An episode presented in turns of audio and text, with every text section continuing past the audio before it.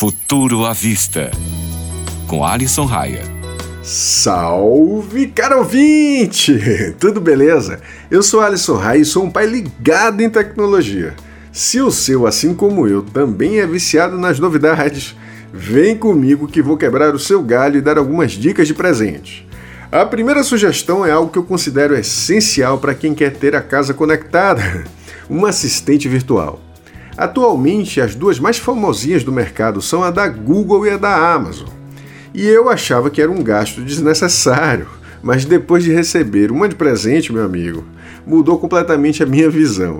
Eu boto para tocar podcast, peço para ouvir as minhas playlists e ainda liga e desliga a luz. Se você tiver outros dispositivos smart dentro de casa, ela ainda consegue integrar de boa, os valores flutuam entre 200 e 300 reais quando é a versão mais básica. Vale muita compra, tá?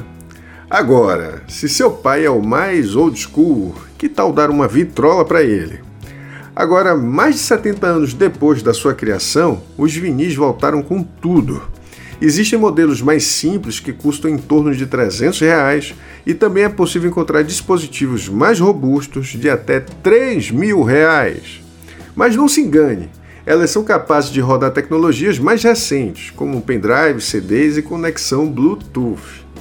A última dica é o clássico leitor digital.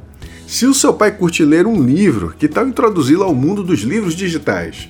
Os leitores são práticos e carregam diversos títulos dentro de um peso baixíssimo, menos de 300 gramas. Os valores variam de 200 até mil reais. E aí, curtiu a pauta? Dá uma conferida lá no meu Instagram. O endereço é Tecnofanias. Deixei as dicas e valores por lá. Um feliz Dia dos Pais!